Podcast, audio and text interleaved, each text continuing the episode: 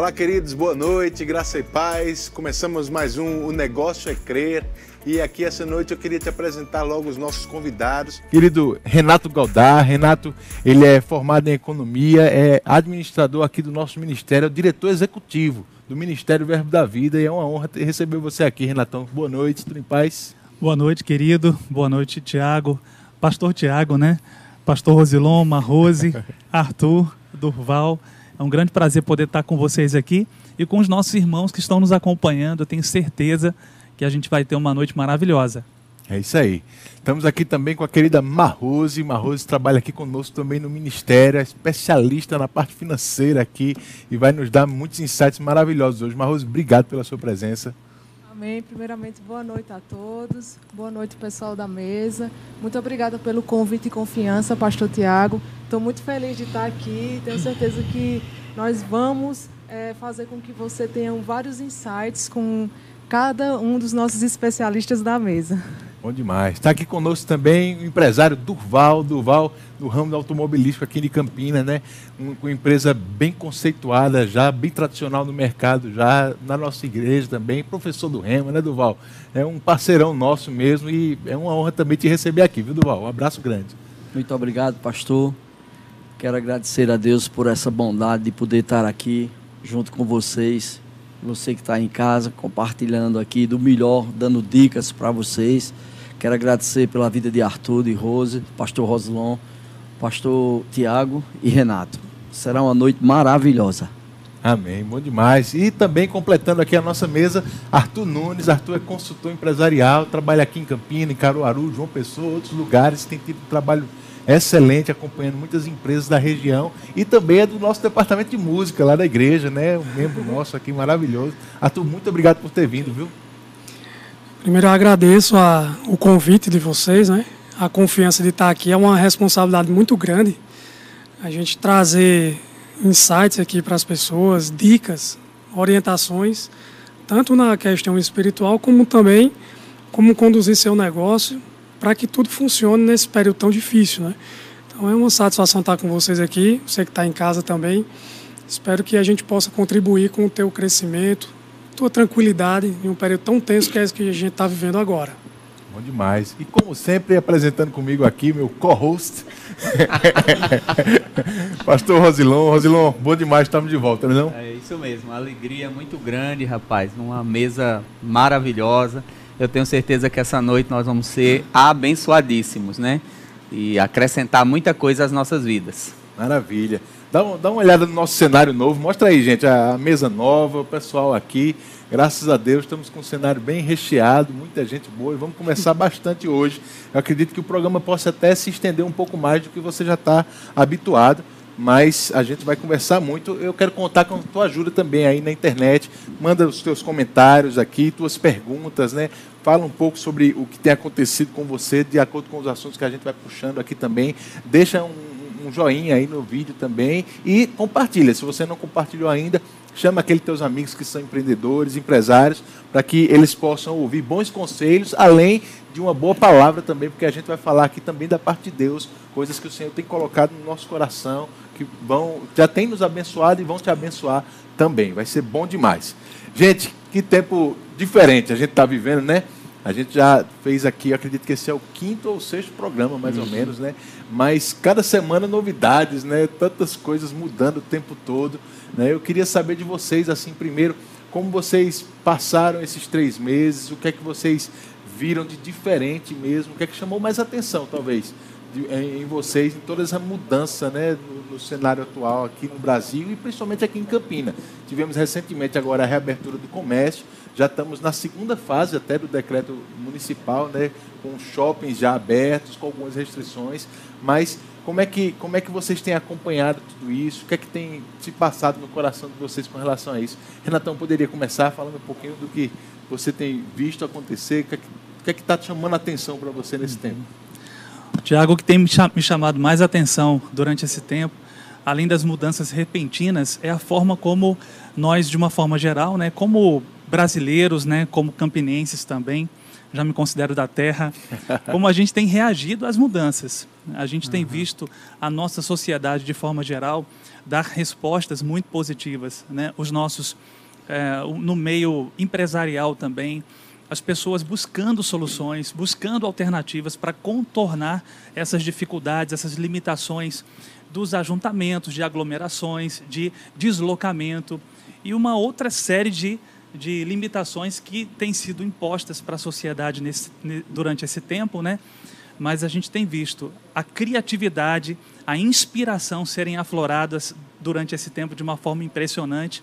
Eu acredito que isso tem construído né, ensinamentos valiosos para cada um de nós que a gente vai carregar para o resto da vida com toda certeza. Bom demais. Duval, o que, é que você notou assim com relação ao comércio desses últimos três meses e essas duas últimas semanas aí, depois que reabriu a, a maioria das coisas, né? Você notou assim uma volta, um fôlego novo, um ritmo ou as coisas ainda estão devagar?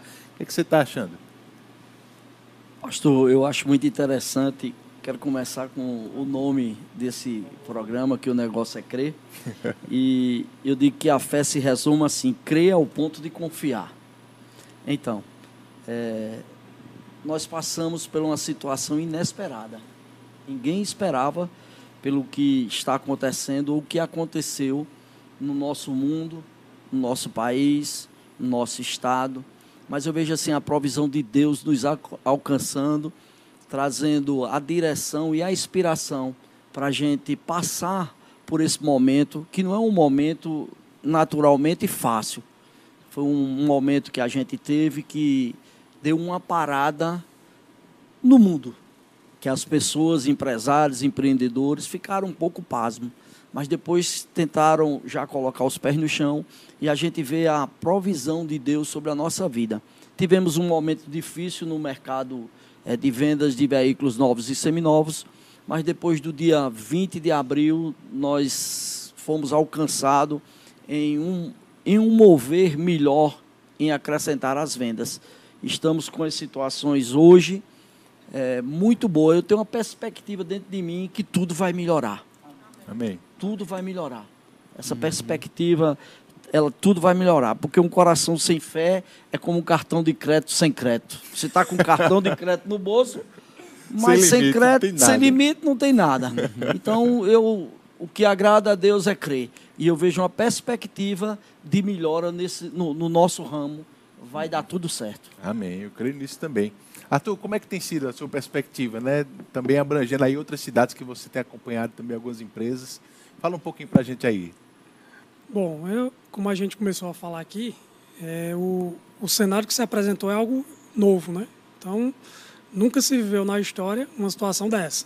Parar, todo mundo ficar em casa, não poder fazer suas atividades comuns do dia a dia, né? E essa readaptação não é fácil. Então, no primeiro e segundo mês, a gente percebe que até os próprios empresários ficou sem saber como se comportar. Na verdade, Duval. Eu acho que no, no início você ficou meio que assim, o que é que eu vou fazer, como é que eu vou me comportar.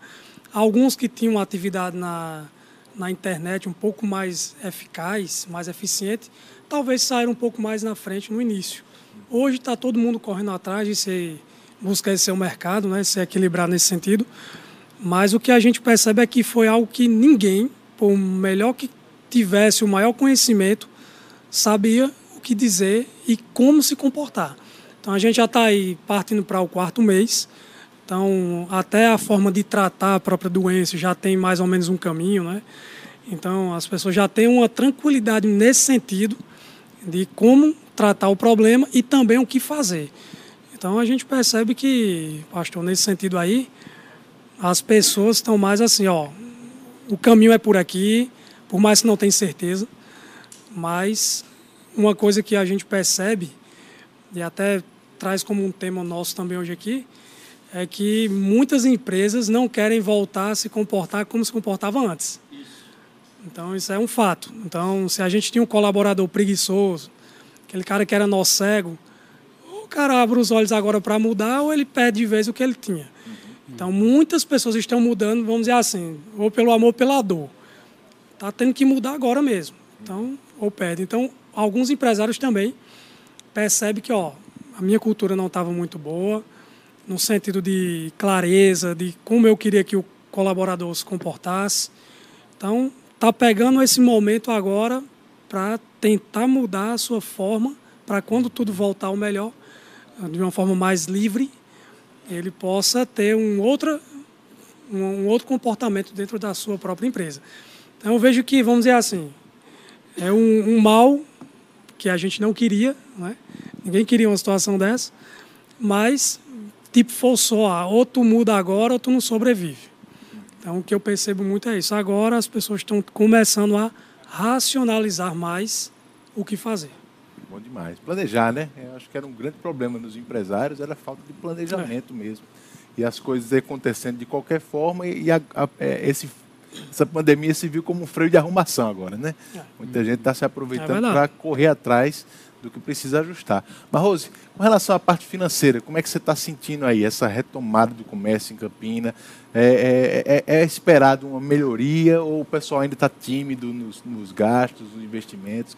Eu creio que o pessoal está cauteloso, pastor. Uhum. Né? Esse é o momento de a gente ter cautela, até porque nós não sabemos como a economia do país vai se comportar daqui para frente. Né? Então, aí, durante a pandemia, eu acho que a palavra que vocês mais ouviram falar aqui foi ressignificação. Né? Tanto empresas como colaborador precisaram se reinventar, precisaram ressignificar aquilo que eles vendiam, aquilo que eles estavam fazendo para servir, né? Vamos colocar assim, servir o comércio, servir as pessoas. Então, vou dar um exemplo da, do comércio da, da alimentação. Né? É algo primordial, nós precisamos nos alimentar diariamente, só que a gente estava em isolamento. Uhum.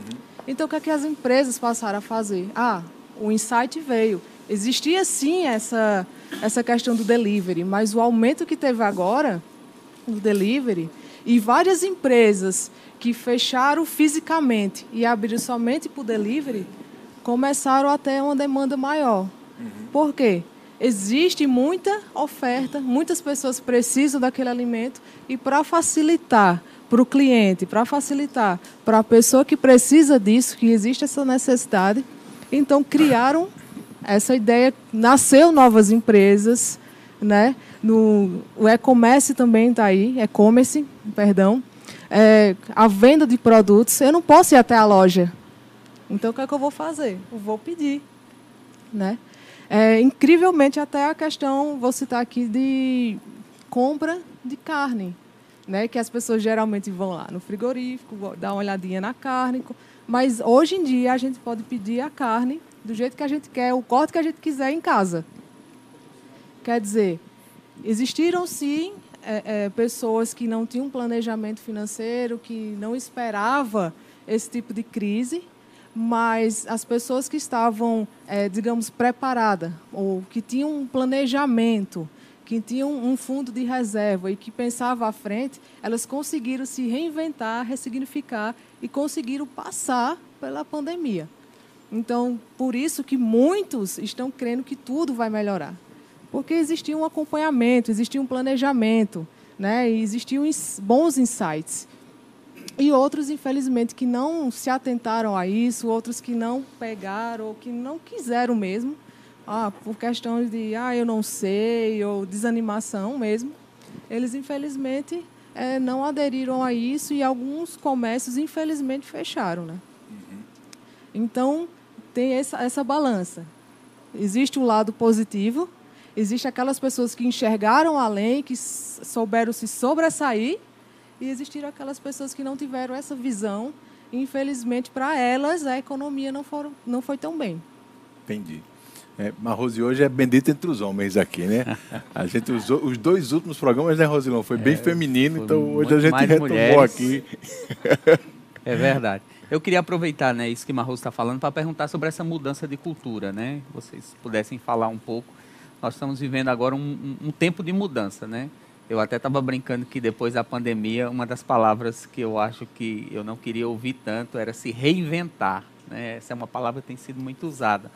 Mas é, sobre essa questão da, da, da, mudança de cultura, né? como fazer essa mudança é, como implementar essa mudança na, na empresa, nos colaboradores. Se vocês pudessem falar um pouco sobre isso, seria muito bom. Arthur, começa aí. Arthur, pode ir. Arthur, por favor. Sua área de expertise, né? É, rapaz, é um desafio imenso. Mas olha só, eu não, eu não, eu não pensaria que seria reinventar, sabe? De fato, a gente procura uma palavra para que a gente se escape, é um escape. Eu acredito que seria reeducar. Uma palavra talvez mais coerente, na minha percepção, seria isso. O ser humano se tornou mal educado. Eu acho que quem está agradecendo mais essa, essa Covid aí é a natureza. Porque a gente destruiu o meio ambiente, né? o homem em si, a máquina produtiva, os oceanos e tudo no contexto. Então o homem se tornou mal educado. É engraçado isso aí, Arthur. Só, só um comentário rápido. Eu vi um pessoal falando né, de algumas pessoas tirando foto da, de São Paulo, capital, né? É. Porque nunca viram o céu de São Paulo como ele está hoje. Pois é. Sempre acostumaram a ver aquele céu cinza, mas está um céu agora com cores, é. azulado, é. pôr do sol bonito. Pessoas falando que alguns, alguns peixes voltaram nas áreas litorâneas, né? Pois Tem é, tido um impacto duvido. mesmo nesse, nesse sentido. Bahia de Guanabara, o carioca aqui falando, né? O carioca paraibano, né? Tem um filme, acho que você de casa já deve ter assistido. Eu acho que o nome dele é Um Dia Após o Amanhã. Um dia Vocês, depois de amanhã. Né? Um dia depois, um dia depois de, amanhã, de amanhã, coisa é, assim, né? Que é as geleiras que vêm aí. Então, enfim, lá no, no, final do filme, lá você vê que o pessoal está lá, lá no, no, espaço e olha e diz, poxa, nunca vi o, o oxigênio na Terra tão limpa como está. Então, nesse sentido aí, que isso a gente leva a nossa mal educação para dentro das empresas, O cara é mal educado em casa, o cara é desorganizado em casa, ele vai ser organizado na empresa? Ele vai ser porque ele é pago. Ele faz por obrigação, mas não é pelo prazer. É diferente. Então o cara, ele. O cara do, do Val me paga aqui, eu vou ter que fazer porque ele está me cobrando. Mas é diferente uma, a naturalidade das coisas. Então, nesse sentido, eu acredito que o, o contexto nos chama a voltar aos princípios da educação né? ter o horário da comida, ter o horário de se cuidar também, ter o horário do estou no meu trabalho, eu vou me concentrar no trabalho. A gente tem a internet hoje que funciona muito bem, a gente está conectado com todo mundo a todo tempo, né? toda hora, mas porém às vezes também nos distrai. Então termina sendo algo que é o benefício, termina sendo malefício por causa da nossa mal educação. Então, é, eu diria isso, não seria reinventar. Uhum. Eu é uma percepção minha. Eu acredito que o problema nos chama a nos reeducar. Então, você que está em casa aí pode até fazer uma análise agora mesmo. Em que é que eu me tornei mal educado? Não é? Em que é que os meus filhos estão mal educados? Dentro da minha corporação, quais são os vícios que estão lá que atrapalham o desempenho, que atrapalham medir um resultado no final do mês? Então, pastor, o que eu penso nesse sentido é isso. Uhum. Não é reinvenção, não. O homem já é criativo demais, acho que até dá conta. Eu acho que ele se tornou tão criativo que ele se perdeu. É, tem pessoas que têm um perfil assim que trocam o novo pelo novo toda hora. Então, se a gente for analisar comportamentos, perfil de comportamental, acho que sua esposa deve conhecer muito bem, ela é psicóloga. Então, tem pessoas que trocam o novo pelo novo constantemente. Então, o que eu penso é isso: falta não é falta, não. Está nos chamando a reeducação mesmo. Não é reinvenção, não. Então, eu começo, talvez, é bem complicado em tão pouco tempo a gente mostrar isso, mas eu acredito que começa por aí. É isso mesmo. Não sei se vocês concordam, né? O que você acha, Duval? Jogo para ti a bola. É. Já que é um bate-papo aí, Vocês joguei para ele. Roslon fez uma pergunta muito boa, oportuna. Eu acho assim que essa situação ela veio para revelar algumas condições. Existem as pessoas comprometidas, pastor, existem as pessoas envolvidas. Assim como o dinheiro revela é, é, é, a, a pessoa por dentro, ou ele vai ser o seu senhor, ou ele vai ser o seu servo. Então, nessa situação, essa esse Covid veio para revelar as pessoas que estão comprometidas ou que estão envolvidas. Ô, Duval, você poderia dar um exemplo sobre isso? Pode, posso na hora. Você vai comprar um sanduíche, um especial, lá tem ovo, tem o queijo, tem o presunto, tá tudo lá. O, o queijo é feito do leite que a, galinha, que a vaca deu. Tirou o leitinho, fez o queijo. A galinha colocou o ovo e botou lá. Esses são os, os envolvidos, Roslon. Agora, o comprometido é o porco e o peru, que deu a sua própria vida. Então, eu quero dizer, como empresário, que para você que é comprometido com tudo que você faz, você nunca estará desempregado. Uhum. Nem se preocupe, você nunca vai estar desempregado. Você vê hoje, você contrata uma, uma, uma secretária para trabalhar na sua casa, ela tem o salário, Primeira dor de cabeça que ela tem, não estou dizendo que ela não tem o direito, não. Ela pega logo um atestado médico de cinco dias. E você contrata uma, dia, uma diarista, ela vai porque ela precisa. Então, as pessoas que trabalham por produção, ela não fica é, envolvida. Ociosa. Ociosa, elas ficam comprometidas. Eu passei por umas situações agora, eu contraí a, a, a Covid e tive que passar 21 dias em casa nessa quarentena. Foi 21 dias, sofremos um pouco. Foi eu, minha esposa, minha família. Nós passamos por situações difíceis. Sabe, assim que eu fiquei bom, que eu recebi o resultado, que eu mandei o resultado para a doutora Dagjana, ela disse: você pode voltar ao trabalho, que nem você passa e nem você pega. E eu voltei e eu tomei um medicamento que ele me causou um dano. Ele, eu estava eu fui tomar banho e comecei a vazar pelo nariz sangue. Corri para o hospital, o médico fez todos os meus exames.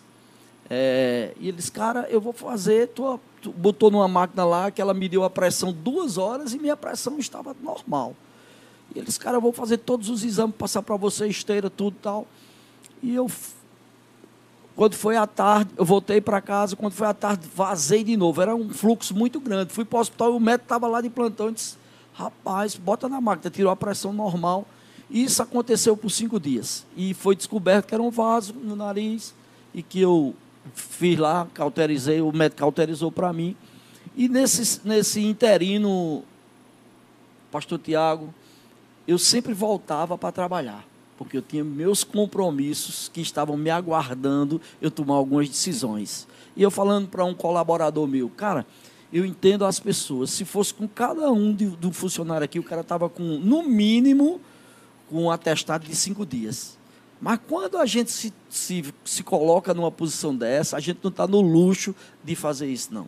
Então, essa, essa, esse Covid essa, causou uma situação que ele também nos trouxe uma coisa maravilhosa. Você tem que se recriar você tem que refazer. E eu achei isso maravilhoso, porque eu tenho mudado algumas coisas, algumas não, muitas coisas na nossa empresa. E eu consegui ver os meus, os meus colaboradores que estão comprometidos com a empresa. Eu tive domingo passado, um dos, dos sábado, um dos meus vigias adoeceu. Eu tenho dois vigias, caras são show. E o que tá, trabalhou à tarde ligou para mim à noite, seis horas, seu Duval, Bill não pode, Bill não está conseguindo trabalhar, ele está muito vermelho, ele está com febre, e aí a gente providenciou, falou com a mulher dele, levamos para o SAMU, e o cara que trabalhou a tarde todinha disse, seu Duval, não tem ninguém para ficar na loja, eu vou ficar a noite toda. Rapaz, aquilo impactou a minha vida.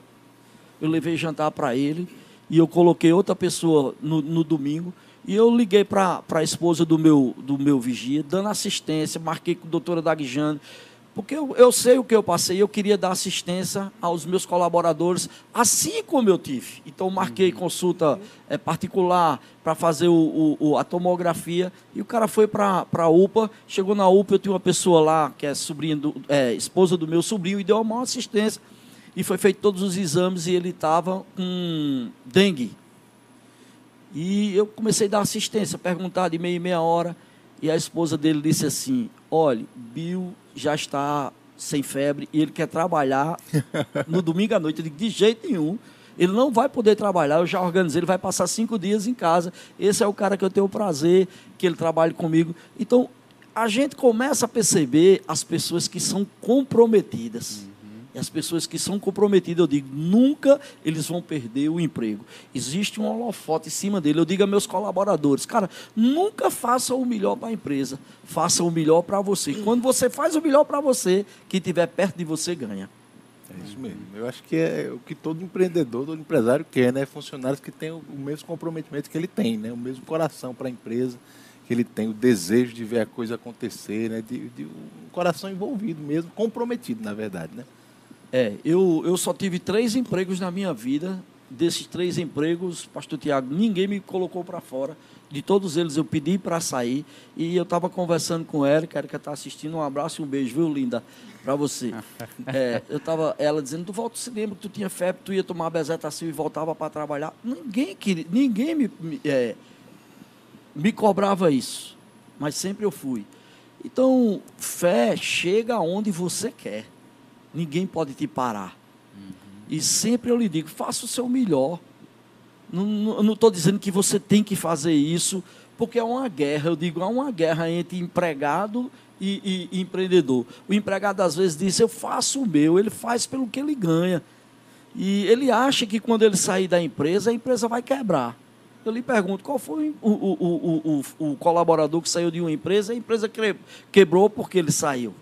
Isso é, isso é coisa do passado. Você tem que se renovar, você tem que ver as coisas como elas são hoje. A gente teve um índice de desemprego, eu acho que o maior do mundo.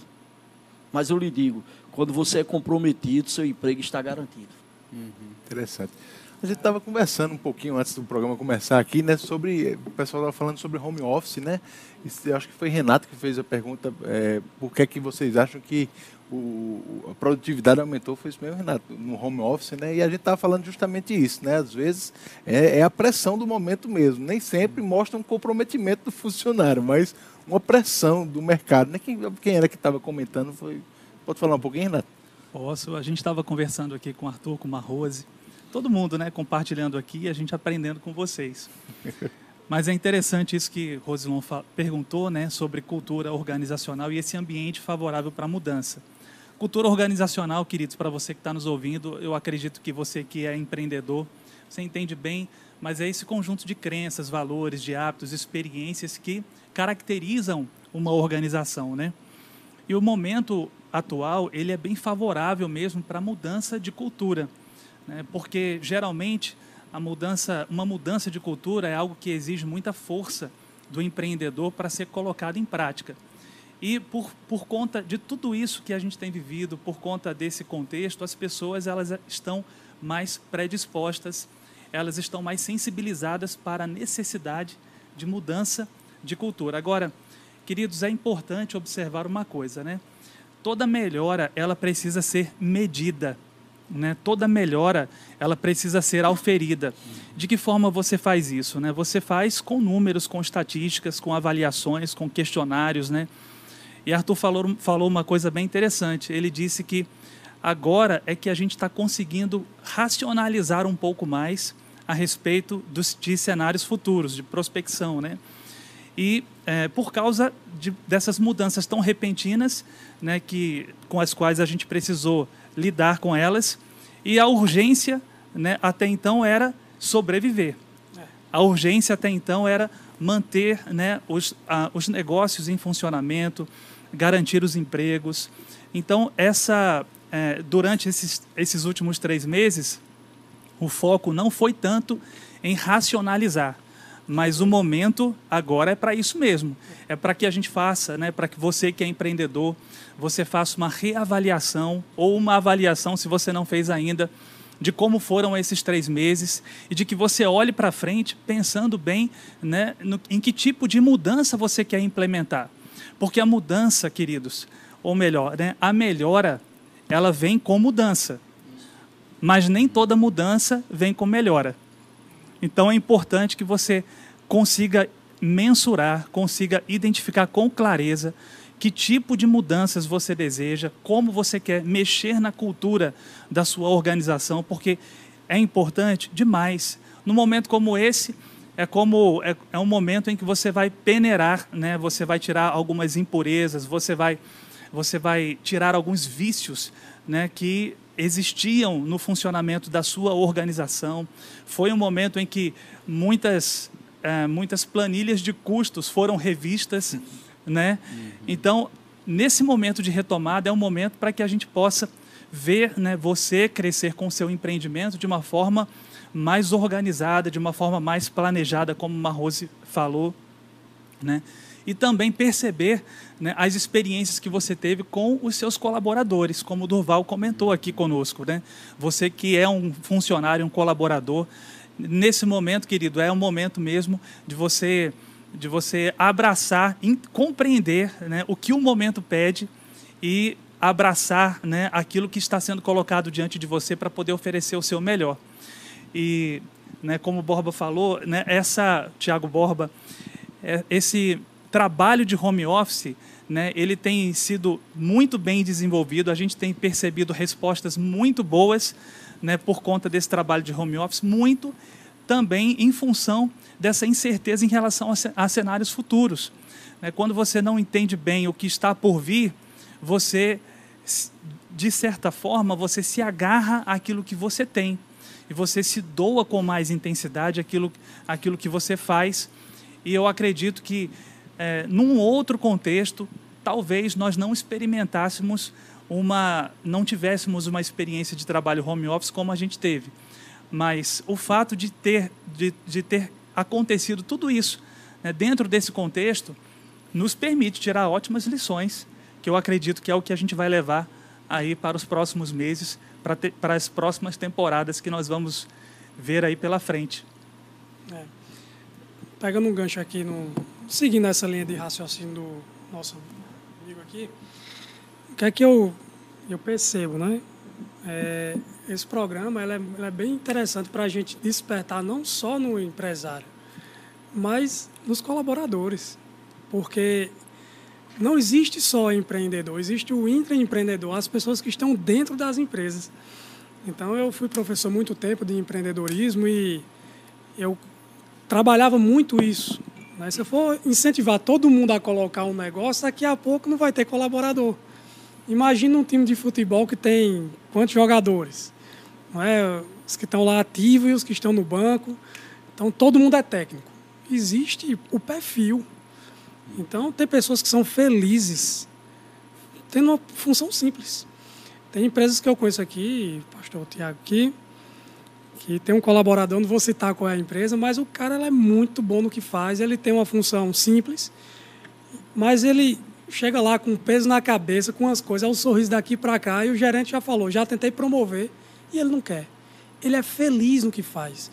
Então, às vezes, a gente incentiva coisas, falando de uma forma geral, que às vezes o perfil da pessoa é outra. Então termina se sabotando, né, gerando um problema para si, uma frustração e para onde ele está envolvido. Então existem pessoas que são felizes nas empresas. É muito bonito, por exemplo, meu pai ele é carteiro, né? Então ele anda todo, hoje amanheceu chovendo muito, ele estava logo cedinho na chuva lá entregando a carta, fazendo o serviço dele. E tem algumas vezes que ele adoeceu e eu, pai, fica em casa, descansa. Ia trabalhar doente para botar uma taxada a coisa mais difícil do mundo. Então ele me ensinou esses valores. E às vezes eu estou fazendo entrevista nas empresas, eu pergunto para o candidato lá: seja sincero para você mesmo aqui. Você se contrataria? Você queria um funcionário igual a você? Você queria uma pessoa que diz que é pontual, mas às vezes não é? Pessoa que diz que é comprometida, mas na hora do tranco não é? Que diz que é verdadeiro, mas na hora da verdade foge? Então faça uma, uma avaliação sua mesmo. Você é dono desse negócio aqui que seu pai deixou a vida inteira de esforço para você. Aí agora é seu. Você vai contratar pessoas. Você quer uma pessoa igualzinha a você? Então, uma coisa que eu tenho certeza, Renato, nesses últimos tempos é o seguinte, que eu vim tendo certeza. Que é que eu precisei trabalhar onde eu estou, pastor. A única certeza era manter o equilíbrio emocional das pessoas. Então, faz parte de um, uma das nossas especializações que a gente fez.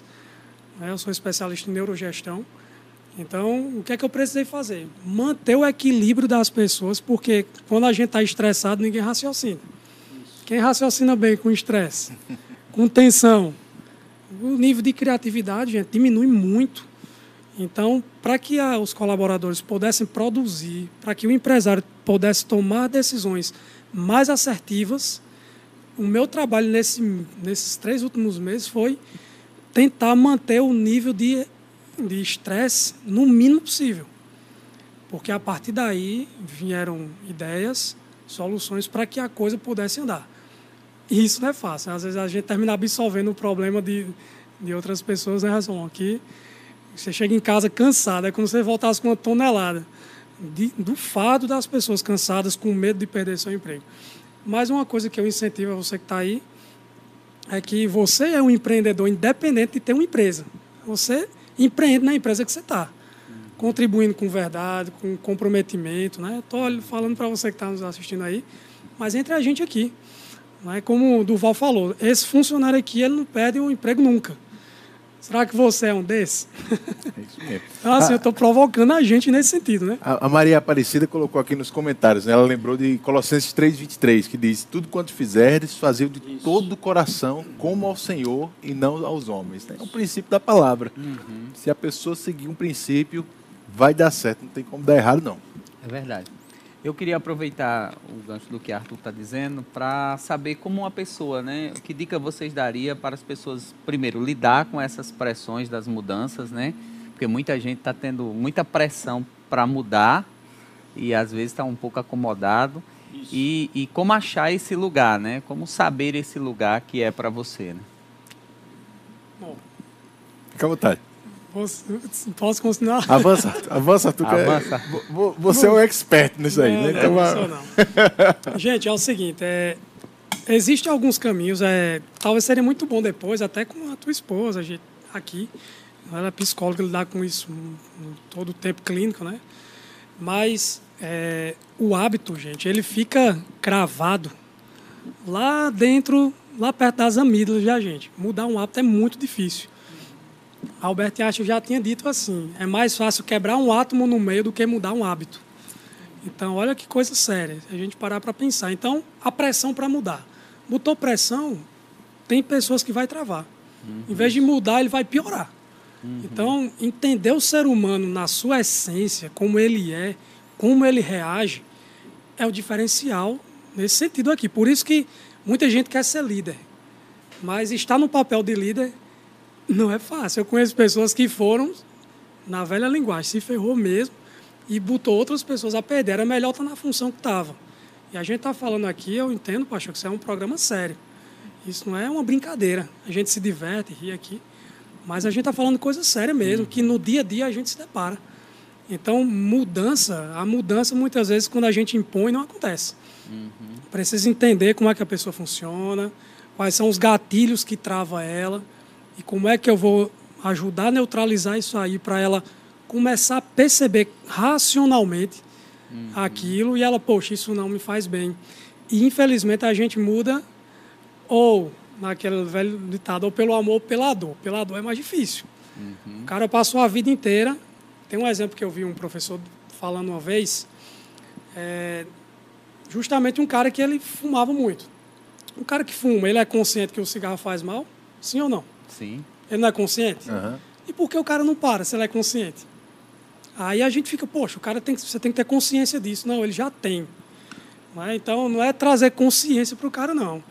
Ele precisa ter outra coisa. Então, tocou na vida dele, ele precisa se sensibilizar do negócio. Uhum. Passou mal, chegou no hospital, o médico vai dizer, ó, oh, você vai ter que parar, teu pulmão está assim. Se você não parar daqui a seis meses, você morre. Tocou aonde agora? O Arthur. Na vida. Aí ele, rapaz, ou eu mudo ou eu vou morrer. Você falando nisso, eu digo que toda acomodação, ela, quando você tem uma mudança, ela gera um desconforto. E tu falando nisso, eu me lembro quando o povo estava lá no Egito, clamando a Deus, para Deus libertar aquele povo do cativeiro. E Deus levantou Moisés, como a sua boca, como a sua mão, libertou aquele povo do percurso que Deus estava libertando aquele povo, aquele povo começou a murmurar. Pois é. Comportamento aí. Começou a murmurar. Começou é, é, a murmurar, a dizer que a vida que eles tinham era, era até melhor do que a vida que estava tendo hoje. Comendo cebola. Então o acomodado, o acomodado, ele tem medo da mudança. E eu quero lhe dizer, bem tranquilo, a mudança chegou, pastor Tiago. Agora, quem não é acomodado não tem medo de desafio. e se você está pronto a deixar de ser mudado. Porque a gente é nascido de novo. Eu estou falando agora numa linha cristã. A maior, uhum. eu digo que a maior prosperidade que um homem tem é ele nascer de novo aqui dentro. A mudança aqui fora é uma mudança natural e visual, mas a mudança aqui dentro, quando ele deixa ser mudado aqui dentro, que o Espírito de Deus vem habitar aqui, nós temos o socorro, ele é a nossa força, ele é a nossa fortaleza, bem presente na hora da angústia. Aí eu lhe pergunto, você que está em casa, nós que estamos aqui, quem nunca passou por uma angústia, né, Pastor Roslon? Uhum. Agora, eu estava conversando com meu irmão, todos os problemas que nós passamos da infância para cá ficaram para trás eu quero ter a oportunidade só de dizer que há 40 anos, pastor Tiago, eu estava no centenário, eu tinha 15 anos, 14 anos, o, a, o meu primeiro é, desempenho foi catar osso, vidro e lata no lixo para ajudar no orçamento de casa. Aí depois foi vender din-din. E aí eu tive a oportunidade de ter o meu primeiro emprego. Comecei como faxineiro de uma empresa do tio meu. E sabe como foi que eu saí dessa empresa depois de oito anos? Gerente de uma das empresas. Não fui promovido, nem fui é, passado a mão por ninguém. Foi a, a, o meu desejo de crescer sem passar por cima de ninguém. Nunca queira que o seu superior caia para você ficar no lugar dele. Isso é muito mesquinho. É.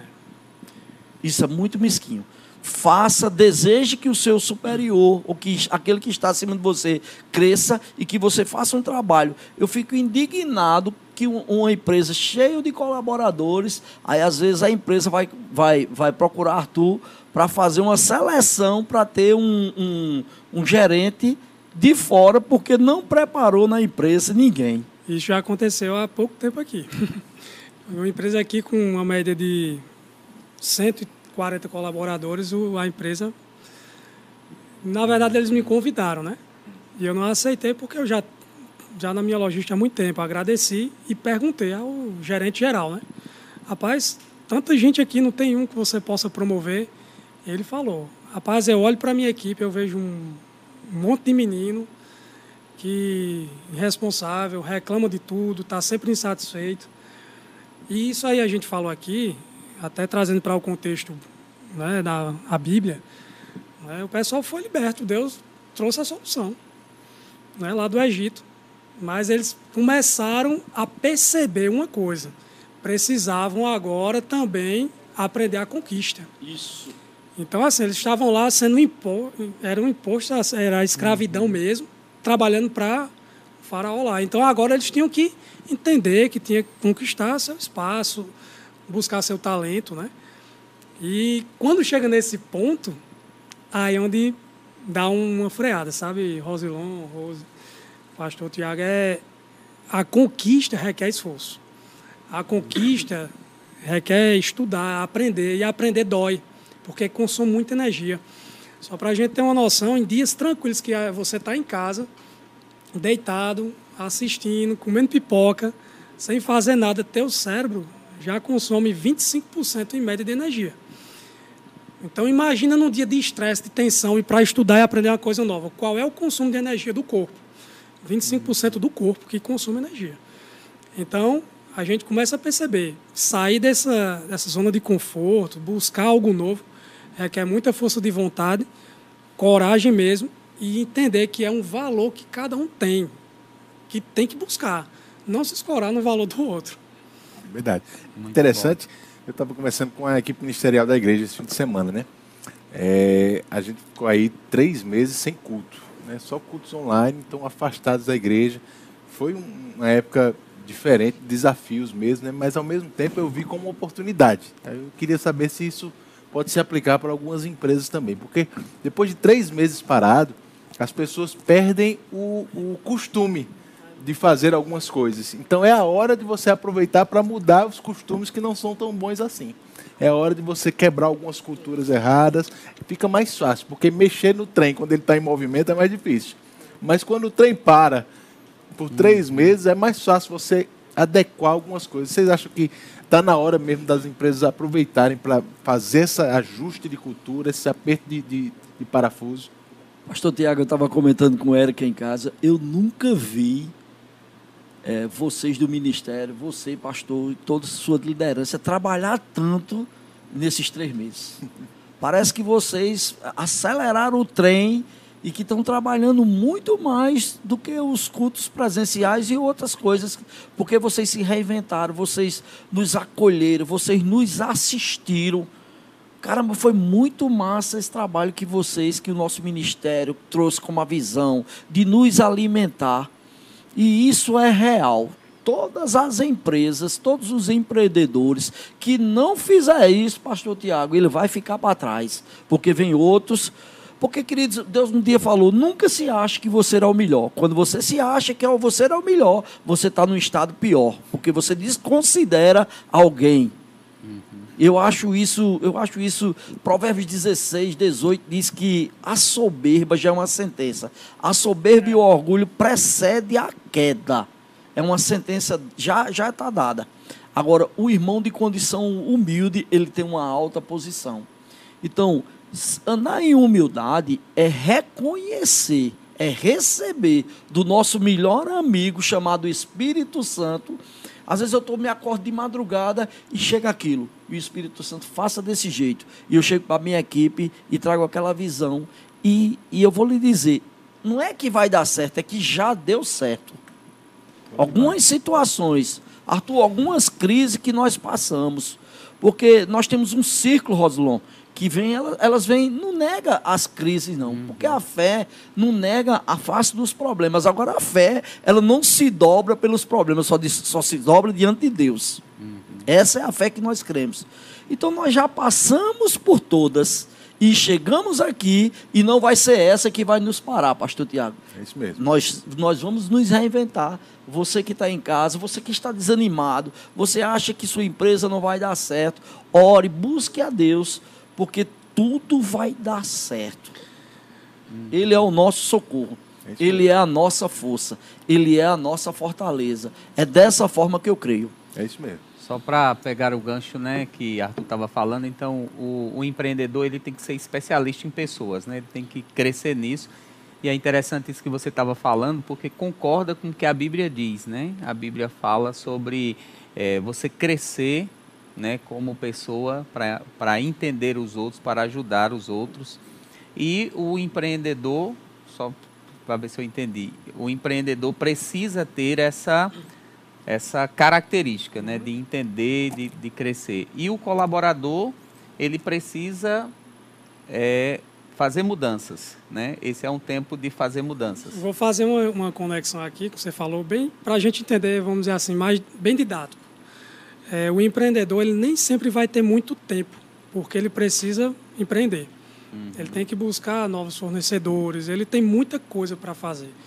Ele precisa entender de pessoas, mas muitas vezes ele não vai ter tempo de estar tá lá lidando com as pessoas uhum. da sua organização. Por isso que vem um setor de RH, né, o nosso trabalho como consultoria que vai dar o apoio nesse sentido.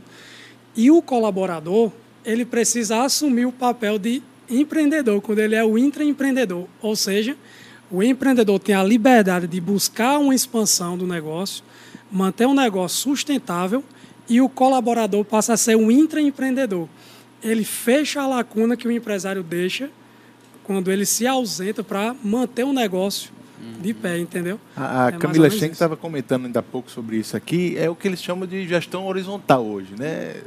Não é isso, Arthur? É os colaboradores sendo mais parte do, dos processos, né? Assim? É exatamente isso aí. Então, assim, antigamente a gente tinha muito aquela, aquela questão de que o cara está aqui e manda.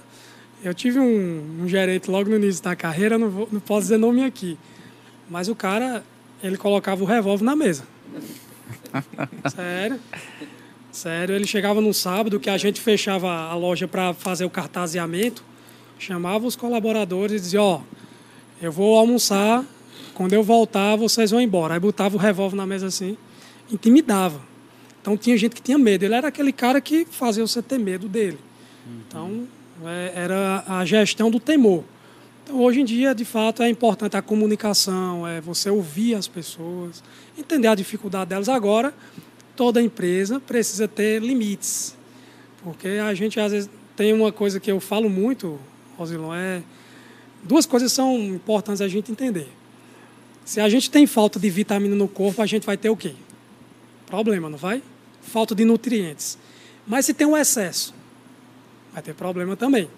Então, a falta e o excesso geram problemas. A diferença entre o remédio e o veneno é a dosagem. É né? a dosagem. Então, é encontrar esse equilíbrio uhum. é a diferença. Então, às vezes, eu preciso me, me, comunicar, mas não de uma forma excessiva que termine, às vezes, perdendo a, a posição ali, né, a hierarquia, mas entender que isso tudo é bobagem. É, a liderança, de fato, é uma responsabilidade a mais. Então, não é o cargo, o poder em si. Né, isso é muito, muito pequeno né? Então, na verdade, é mais uma responsabilidade que a pessoa vai ter para reagir dentro da organização e no mercado. Poder então, às vezes eu me pergunto, né? Às vezes eu me pergunto por que alguém quer ser líder. Porque às vezes você está muito sossegado no seu lugar. Uhum. Mexendo no que está quieto, né? Não mexe no que está. Às vezes, se você não estiver pronto para isso. Mas, Rose, eu acho que também é uma hora de rever alguns hábitos financeiros também, não é? Eu falo isso que lá na igreja a gente aproveitou aí os últimos dois, três meses para olhar aqueles, aqueles custos que eram automáticos, né? que todo mês se fazia e a gente passava despercebido, mas nesse tempo é hora de passar um pente fino mesmo, é, é, é, reavaliar cada gasto, né? Exatamente. É, como falaram aqui no início, as planilhas foram ressuscitadas, né? em meio a, a um ambiente de aplicativos, de tudo automatizado, as planilhas e pessoas também que ainda utilizam a canetinha, o papel, é importante demais você ter esse controle, você saber é, em que está gastando, porque às vezes no, tantas decisões a gente precisa tomar, tantas é, é, informações né, são passadas para nós que às vezes passa despercebido uhum. gastos. E a gente pensa, ah, são gastos fixos, é dessa forma. Às vezes a gente não percebe um aumento desse gasto e não sabe por quê. Né? Então, é interessante ressuscitar as planilhas. É, é bom você saber qual a porcentagem você está gastando em quê? Quanto está gastando de energia? Se houve um aumento, você precisa analisar seu empreendimento, né? Você precisa, até na sua vida pessoal mesmo, você precisa analisar seus gastos. Isso aqui aumentou a energia, mas por quê? Será que eu, eu deixei alguma coisa ligada e esqueci?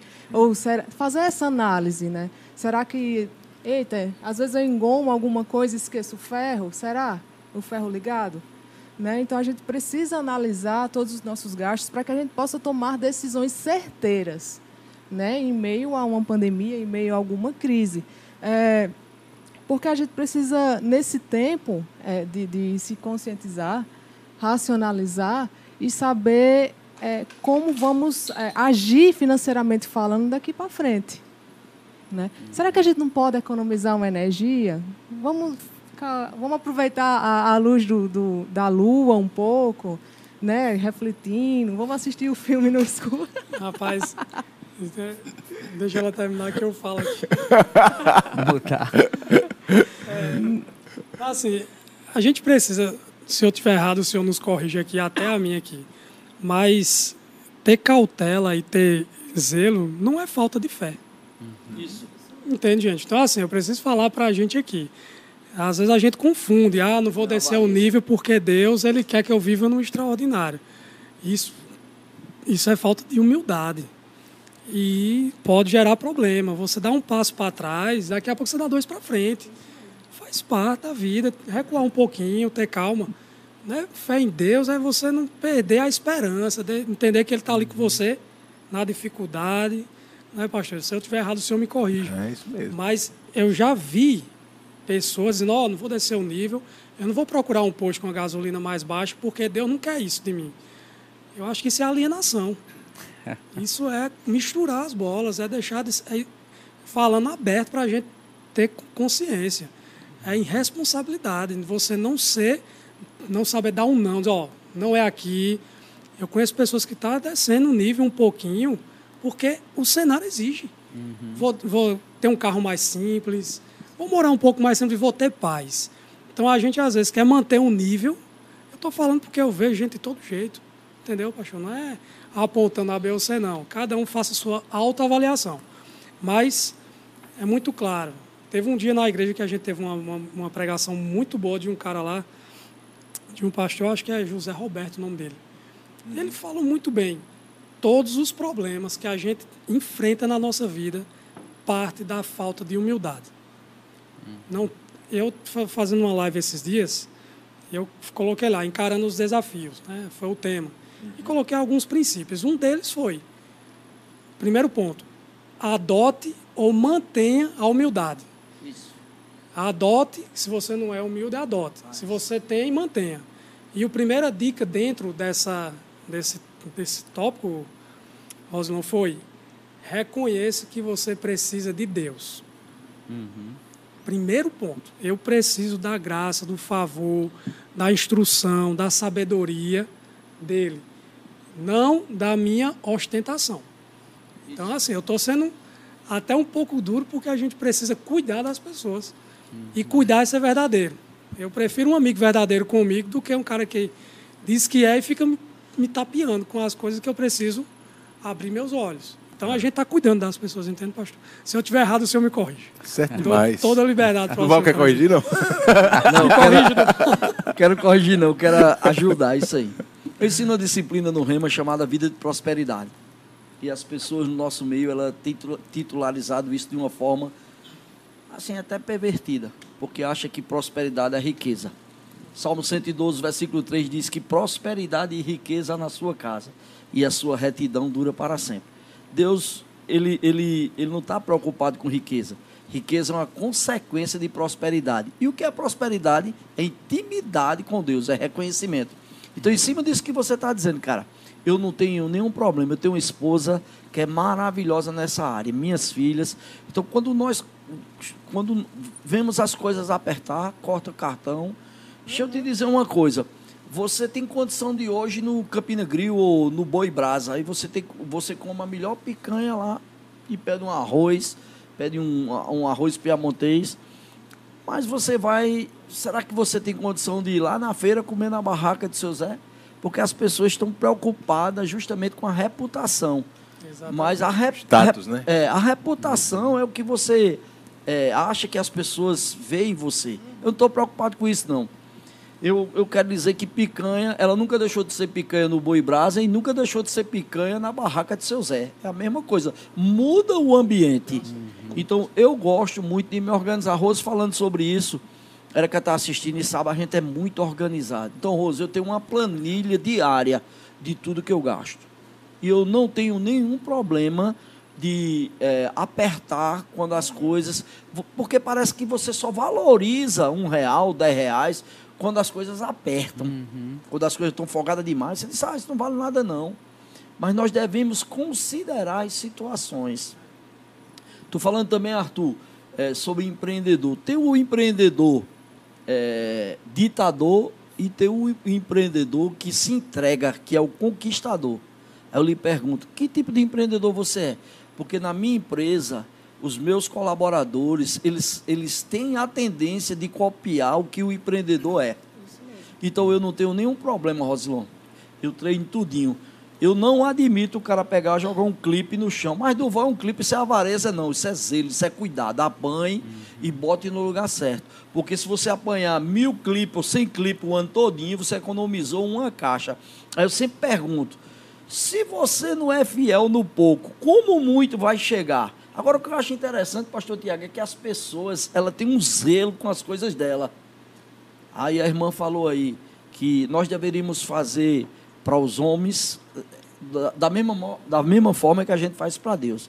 Eu ensinei a todos os meus colaboradores a entrar no, no, no, no banheiro, lavar as mãos e com o guardanapo enxugar a bancada. Uhum. Eu faço isso na igreja, Rose, eu faço em qualquer canto. Isso mesmo.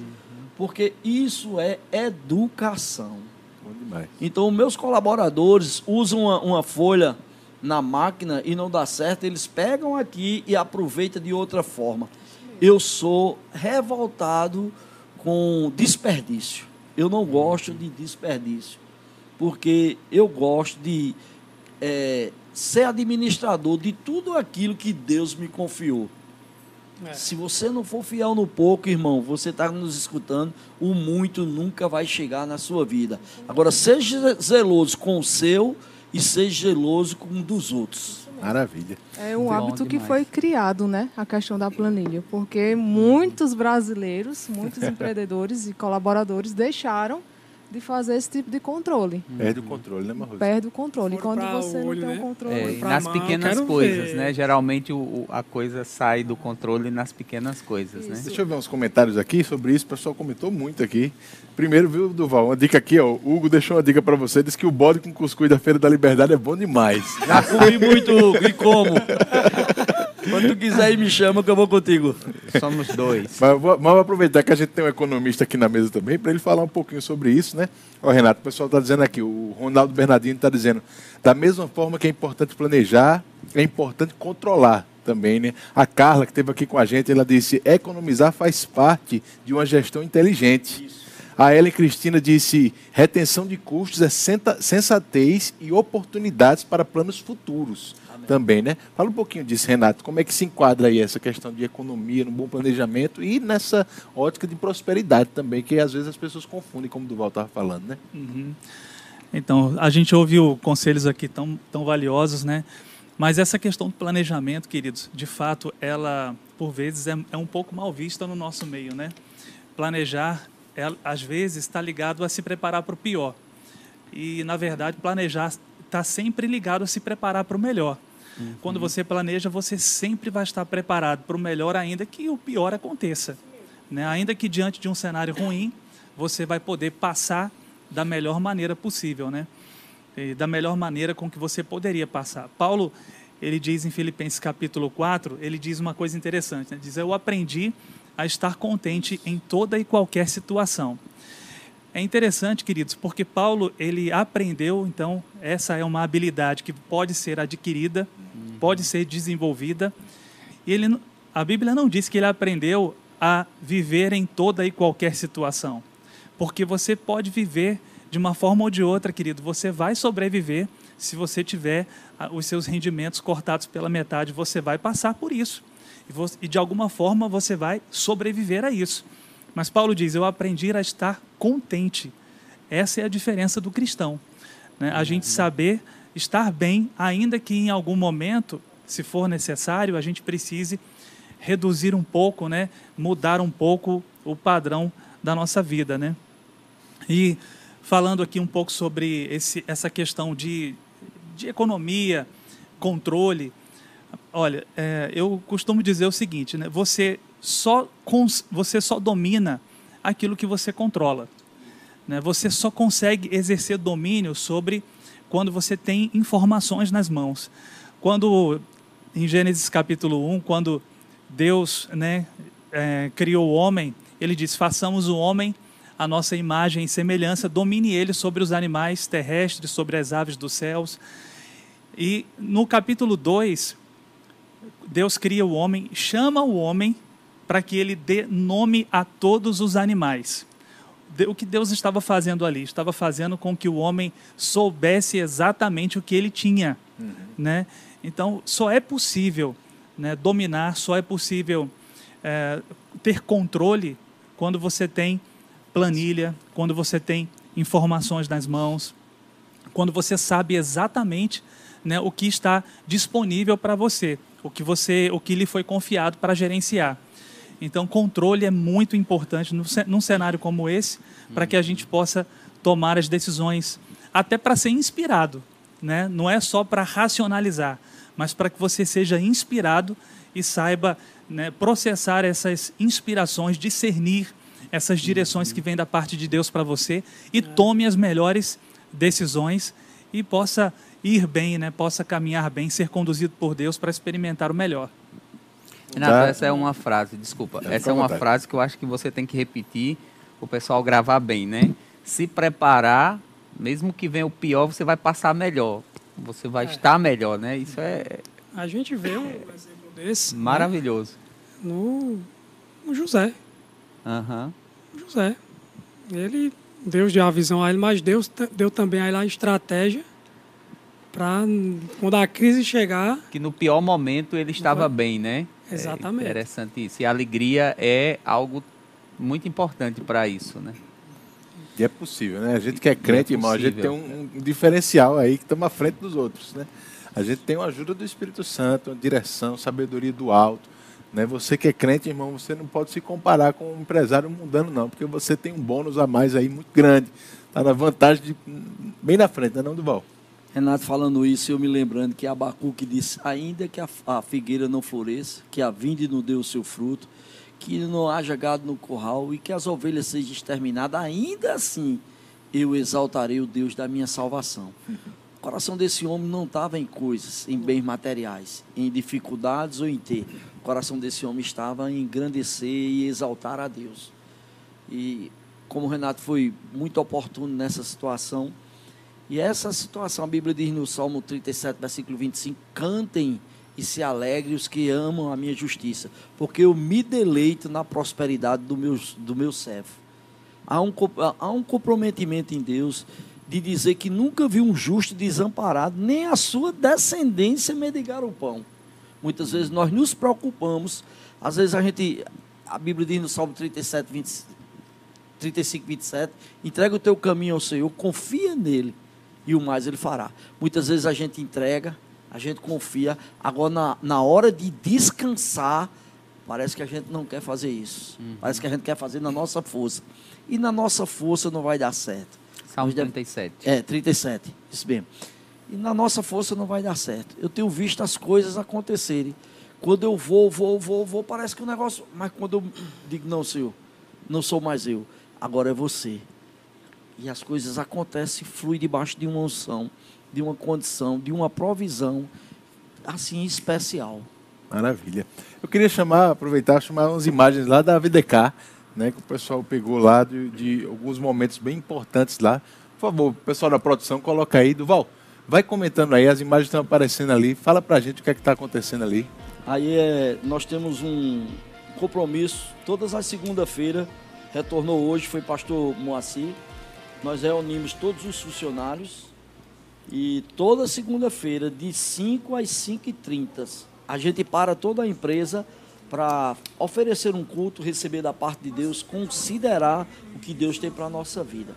Então hoje foi uma palavra maravilhosa sobre descansar mesmo em Deus. E é isso aí, eu não abro mão disso aí. Primeiro, nós devemos buscar o reino de Deus e a sua justiça. E as demais coisas vos serão acrescentadas, pastor. Muito bom, muito bom. É interessante isso, né? A gente pensar que tem um diferencial mesmo, você que é empreendedor, empresário, é, cristão, né, a gente tem uma palavra que precisamos levar ela para os nossos colaboradores, para os nossos clientes. Né? É importante demais a gente contagiar as pessoas, porque você não foi chamado só para fazer negócio, não. Você foi chamado, antes de tudo, para levar a palavra para as pessoas. Né? Como, na opinião de vocês, assim, qual, quais são as, as oportunidades ou os meios diferentes que a gente tem de influenciar as pessoas que nos cercam, seja trabalhando conosco, sejam os nossos clientes com a palavra?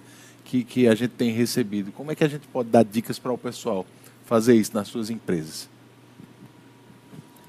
Vou começar aqui, depois vocês vão me corrigindo e completando. Né? a primeira coisa, né?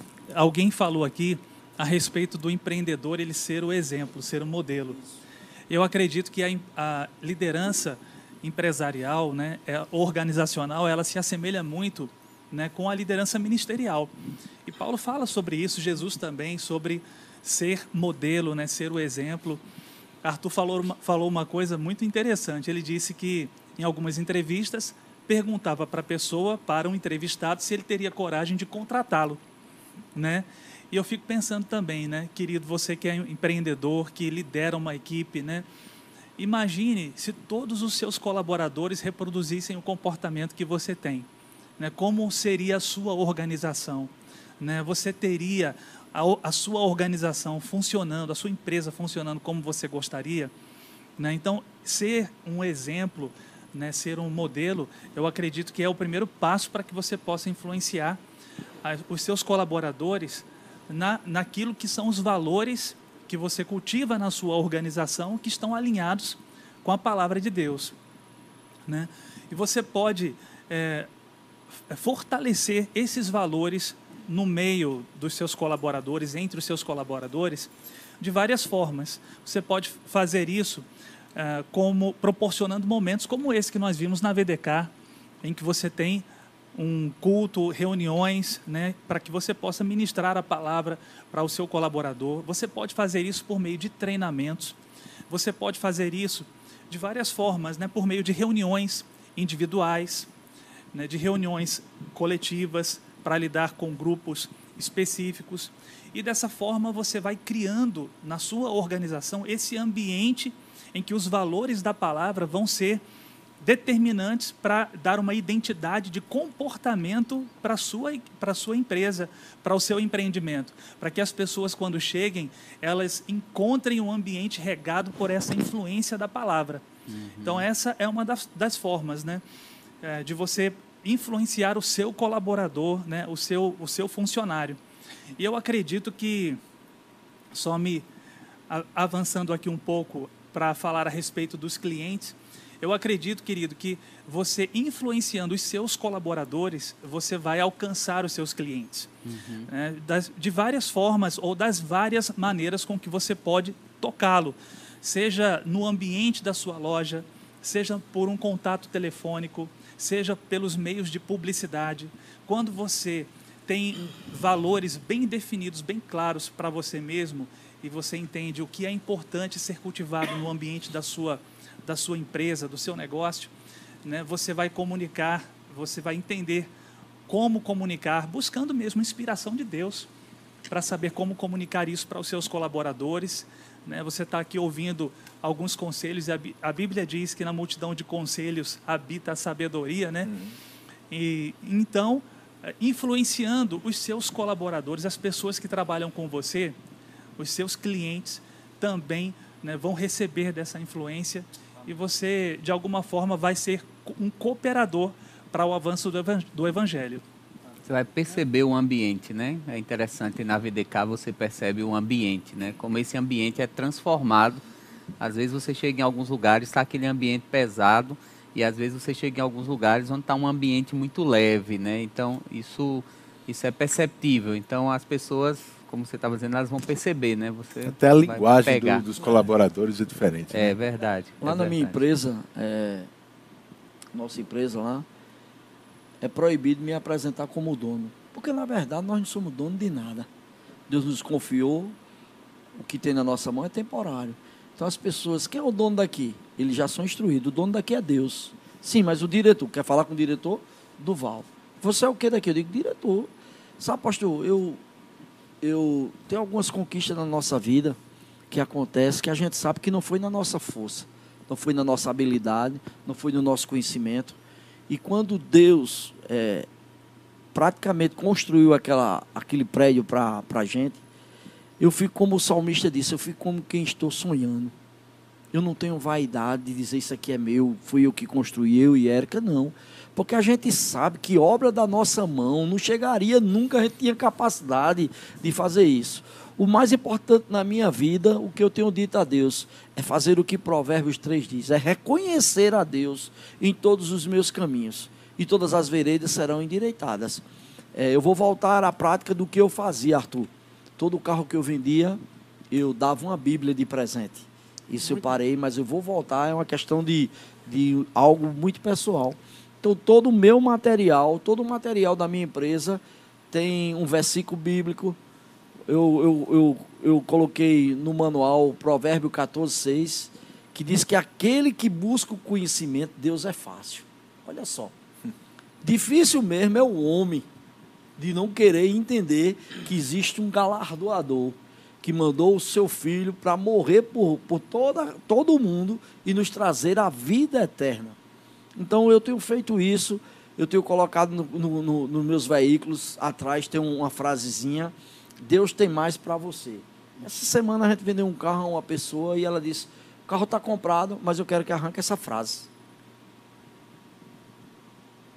Caramba, como eu achei aquilo assim, um pouco forte. Uhum. Ainda existem pessoas que querem ir na sua força. O que eu tenho que fazer por esse cliente? Orar. Uhum. Para que o conhecimento de Deus possa desvendar os olhos dela e ela possa chegar onde a gente tem chegado a salvação. Não existe mais nada precioso do que a salvação. A salvação é um negócio que já está dentro de nós. Nós temos um conforto. Nós cristãos que temos a salvação em Cristo, nós não temos medo absolutamente de nada, de crise, de morte, de nada. Porque a Bíblia diz que o último inimigo a ser vencido é a morte. Então eu sou muito confortável em querer apresentar às pessoas Cristo em nós, a esperança da glória. Bom demais. Amém. Só, Pegando... só um comentário aqui antes de passar para vocês. A Maria Aparecida estava lendo justamente o texto de Deuteronômio, Deuteronômio 8, né? 17 e 18. Não digam, pois, em seu coração a minha capacidade e a força das minhas mãos ajuntaram para mim toda essa riqueza. Mas lembre-se do Senhor, seu Deus, pois é Ele que dá a vocês capacidade de produzir riqueza, confirmando a aliança que jurou aos seus antepassados, conforme hoje se vê. Princípio da palavra, né, gente? Uhum. Então, pegando um gancho aqui da atmosfera, né, de como é diferente o ambiente de uma empresa que o, o dono, ou colaborador, o diretor são cristãos, né? Eu trabalhei em uma empresa que não tinha ninguém, né? Era praticamente eu e tinha uma outra colega também, né? E às vezes chegam aqueles problemas diariamente, querendo tirar sua paz, querendo tirar né, aquilo que você tem, porque nós nascemos e para servir, independente de onde a gente trabalhe, independente de onde a gente esteja, nós temos que servir a Deus, né? Então a gente começou a orar. Eu chamei ela, eu digo, rapaz, o ambiente não está muito favorável aqui. Eu recebi esse insight, esse estalo do Espírito Santo, e eu falei com ela, antes da gente bater o ponto lá, vamos orar por esse lugar. Então a gente começou todos os dias, antes de bater o ponto, antes de oito horas, a gente é, é, começava a orar naquele lugar, eu e ela só. Depois tomava um café e ia trabalhar. Foi mudando assim o ambiente, foi muito perceptível logo no primeiro dia, né? Depois começou a atrair mais pessoas. Então a gerente que não não era tão simpatizante assim, começou a chegar mais cedo para orar conosco porque ela percebeu como mudou a atmosfera e o ambiente através das nossas orações, né? Então, quando chegava pessoas também, que às vezes vinham aquelas pessoas bem irritadas, tal, e a gente tratava bem, a gente tratava em amor, nossa, a, pessoa se tranquilizava. E já chegou, sim, é, é, momentos em que eu senti inclinação. Eu disse, vem cá, eu posso orar por você? né? A gente fazendo diferença onde quer que a gente trabalhe, né? Uhum. Então, assim, não só eu, mas como pessoas não cristãos, no, ambi no ambiente que eu trabalhava, é, percebiam que havia algo diferente. Muito bom. Né? E isso atrai pessoas, né? Atrai. O amor de Deus uhum. constrange. com certeza. O amor de Deus atrai é de uma forma né, que muda o ambiente, muda a forma como as pessoas falam muda até uma cultura. Né? Se tinha uma cultura errada ali, o Espírito Santo acabou que, que através de nossas orações influenciando o meio que a gente que a gente trabalhava. Né? Então isso é muito, muito importante bom. mesmo e é muito diferente quando você visita uma empresa que é e uma empresa que não tem os princípios cristãos, né? A palavra cria esse ambiente amistoso, né? Um ambiente que dá boas-vindas à pessoa quando ela entra pela porta ali, né? Ela sente uma coisa mais leve, uma atmosfera diferente. É, a pergunta que você fez, pastor, foi justamente é, como um líder, né? Essa questão pode ajudar ou influenciar. E tem uma metáfora que a gente fala que é bem simples, mas para refletir. Você tem dez ovelhas e o líder das ovelhas é um leão. E você tem dez leões e o líder dos leões é uma ovelha. Como é que vai ser essa conversa aí? Me diz aí, Duval. tem dez ovelhas e o líder é um leão eu tenho 10 leões e o líder é uma ovelha. Qual vai ser a conversa do líder com sua equipe? Então, a gente pensar. Então, o líder vai dizer o quê? O líder, que é o leão, vai dizer para a sua equipe de que forma? Olha, o time lá é forte, mas o líder é fraco. O, o time lá é de leões, mas o líder dos leões é uma ovelha. O outro time vai dizer o quê? Olha, o time é fraco, mas o líder é forte. Então, assim, a equipe ela vai muito conforme o comportamento do seu líder. Uhum. Então, se o cara é ignorante, se o cara não sabe escutar, se ele não tem paciência, você vai ter uma equipe do mesmo jeito. Você vai ter um colaborador impaciente, que não vai saber escutar, que não vai saber conversar com outro, porque o primeiro cliente, na verdade, que a gente atende é o colega de trabalho. No ministério, na igreja, o primeiro cliente que a, a igreja tem são os seus colaboradores, que trabalham para o ministério. Então, tratar bem um membro, um exemplo que vem, mas não tratar bem o colega que está aqui, não é? Então você está sendo hipócrita, no, no velho ditado. Então, primeiro cliente que a gente atende é o colega que está ali o dia inteiro com, com ele, e a partir daí isso se reflete para aquele que vem buscar uma solução aqui. Então, o conselho que eu deixo para a gente aqui é pensar, né? O que é que eu digo? O que é que eu espelho para a minha equipe? Porque ela vai espelhar para o cliente que vem de fora. E isso acontece muito, não é? Então, deixei aqui essa história para a gente pensar um pouquinho aí. Eu sou um líder ovelha, eu sou um líder leão, no sentido de mentalidade, de pensamento, que isso reflete para o corpo. Excelente. Gente, estamos começando a encerrar agora, certo? A gente vai partir para os finalmente aqui. Eu queria que vocês deixassem mesmo uma mensagem do coração de vocês para o pessoal, falando até da expectativa que vocês têm para os próximos dias, né? Um, a, a curto prazo, a médio prazo também, como vocês estão vendo a reação do mercado, como vocês esperam que, que as coisas aconteçam e como deve ser o comportamento do empreendedor cristão em meio a tudo isso. Né? Rosilon, quer começar? Pode ser. Ele estava falando leão e eu lembrei de uma história muito interessante, né? Que eu estava lendo sobre as qualificações para ser o rei dos animais, né? E o leão ele não tem essas qualificações. Se nós fôssemos olhar assim naturalmente, quem tem todas as qualificações para ser o rei dos animais era o elefante. Ele vive mais, ele tem uma força descomunal, ele é muito inteligente, ele tem todos os atributos para ser o rei, mas ele não tem o comportamento que o, que o leão tem. O leão ele se porta como rei e ele se coloca como rei. Então eu acredito que no meio dessa situação nós devemos nos colocar sobre aquilo que a palavra diz, né? É, a coisa mais importante não é só o que eu tenho, mas a maneira como eu me coloco diante dessas situações que estão acontecendo. Então, você que é empresário, você que é empreendedor, Duval disse uma coisa e eu quero pegar isso. Seu negócio não vai falir, seu negócio não vai parar, você vai crescer, não é? Eu gostei demais da nossa revista Conexões. Diz assim: o mundo parou, mas a igreja não. Então eu vou refazer a frase: o mundo parou, mas o seu negócio não. Você vai crescer, você vai avançar.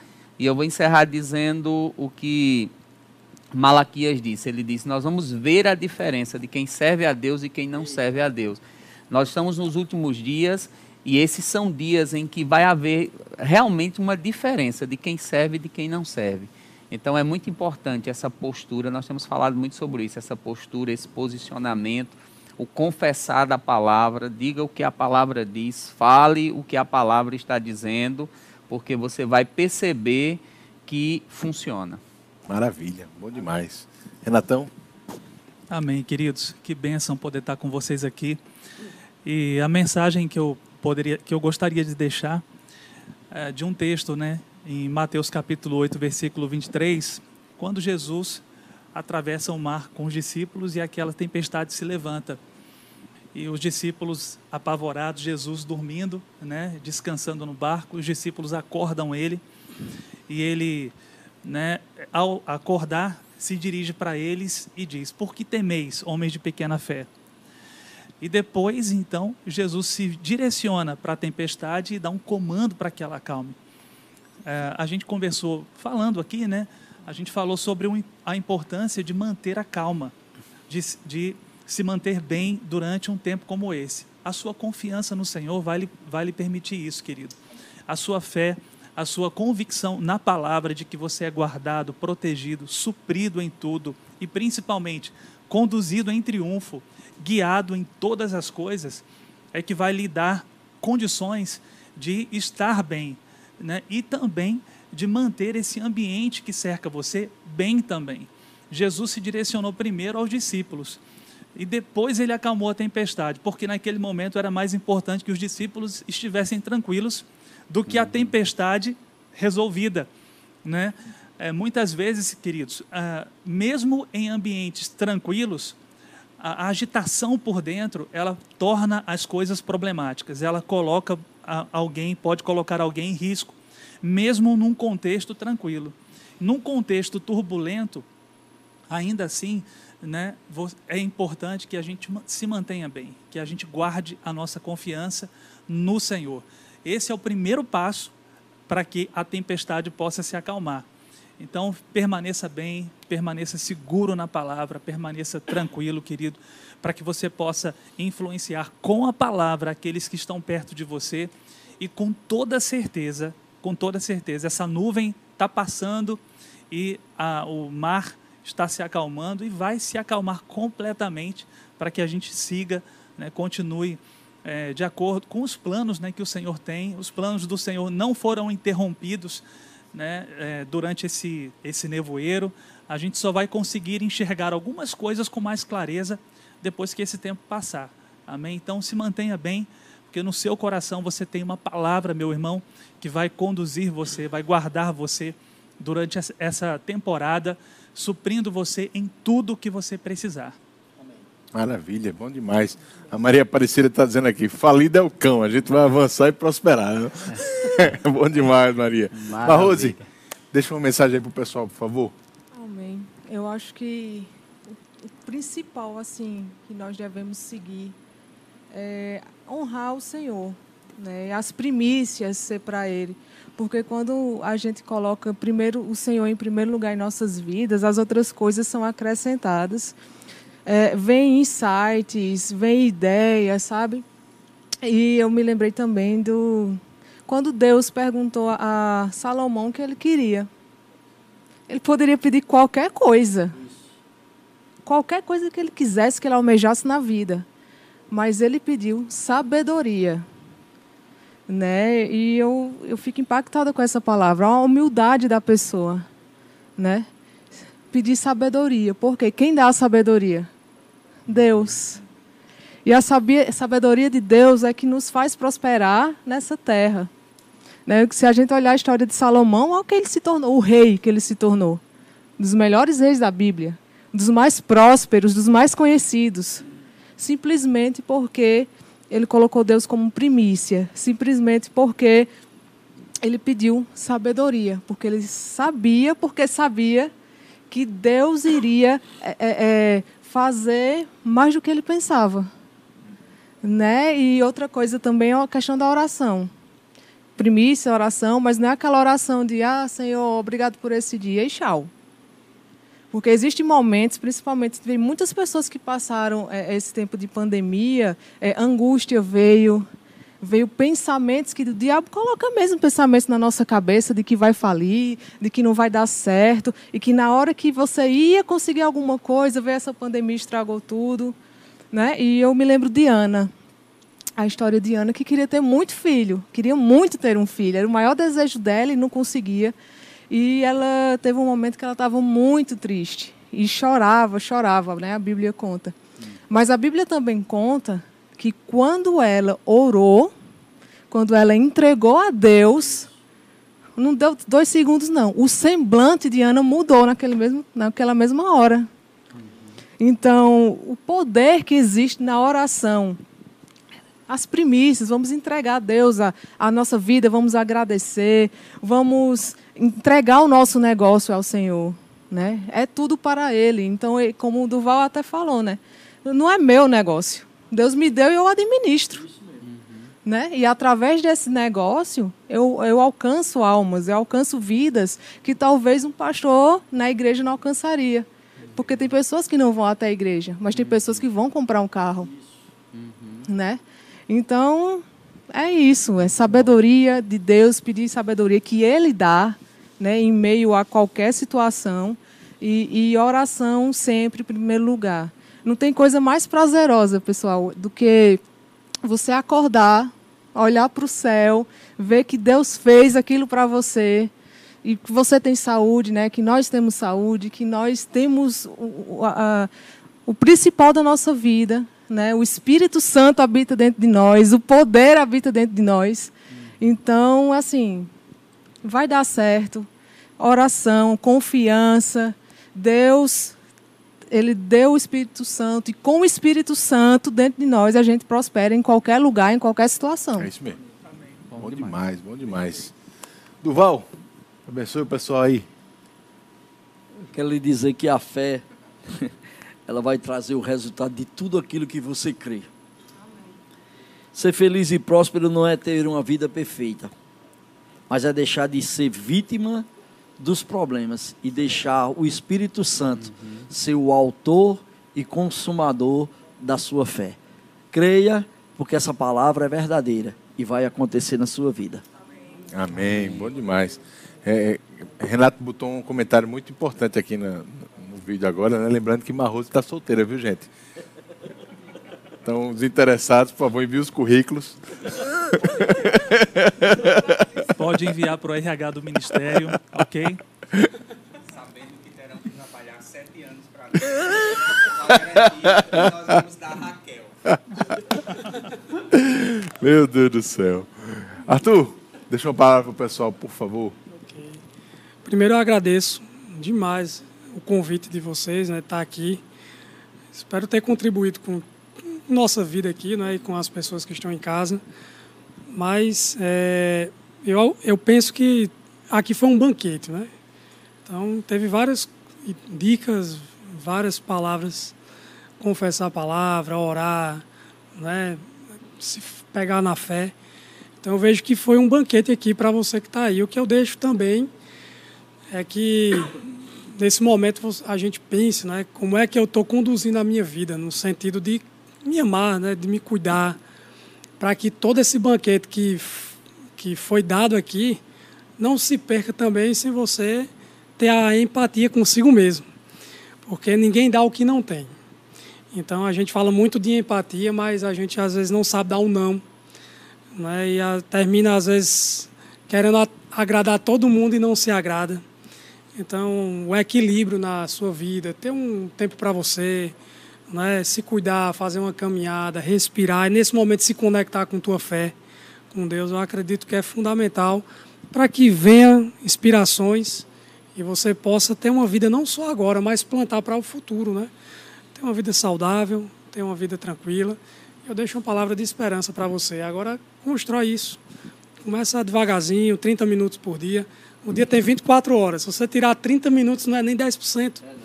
Então, 30 minutos para uma caminhada ali, pensando, respirando.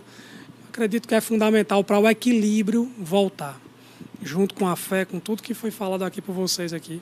É o que eu deixo para vocês. E agradeço demais. demais. Arthur, se o pessoal quiser entrar em contato contigo, precisar dos teus serviços, como é que eles fazem? Bom, gente, tem o Instagram, não é? O Arthur Nunes, com dois S. Tem o nosso site Access21, que é acesso em inglês, access21.com.br. Então, os empresários vão ver todos os serviços que a gente tem lá.